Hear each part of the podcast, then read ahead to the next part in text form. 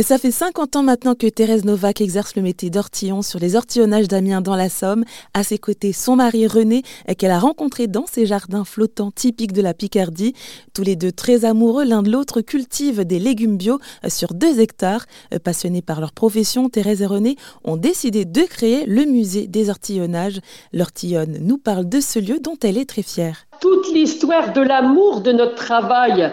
Eh ben voilà, mon mari du fait que ça fait 50 ans qu'on fait ça, bon, il y avait déjà 20 ans, Mathieu Marie voulait fonder un musée. Oh, ben, j'ai dit non, Mathieu Marie, notre travail, et puis faire encore un musée, alors là, mais transmettre, transmettre nos, à nos jeunes aujourd'hui. Mhm. On a fondé un musée qui est magnifique, qui est incontournable. Ça fait cinq ans qu'il est ouvert. C'est tout récent. Mais vous verrez les gens, ils repartent épanouis, bonheur, heureux, mais c'est magnifique euh, euh, faire voir le travail dans le temps d'aujourd'hui et relancer la jeune génération. Alors là, je trouve ça formidable. Mm-hmm. Mais vous savez que c'était du boulot.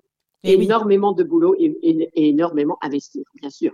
Mais transmettre à nos jeunes. Vous verrez les écoles qu'on a, les, les, seniors, enfin, on a, on a, toute la France entière au musée des ortillonnages. Comme ils voient ce jardin aussi, qui est tout autour de ce musée, qu'il a été aménagé avec Stéphane Marie, Silence ça pousse à la 5 avec Carole. Ils sont passés trois jours pour aménager ce magnifique jardin du musée des ortillonnages. Et c'est pour ça que je dis, il est incontournable. Et le parrain de ce musée est Pierre Bonte. Pierre Bonte, tout le monde le connaît sur la France entière. Et Pierre Bond, pour les personnes qui ne le connaîtraient pas, est un journaliste et écrivain français qui s'est notamment fait connaître pour son émission sur Europe 1. Bonjour Monsieur le maire qui permettait de découvrir les différents territoires du monde rural.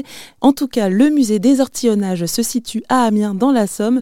Toutes les informations sont à retrouver sur le site d'Erzen.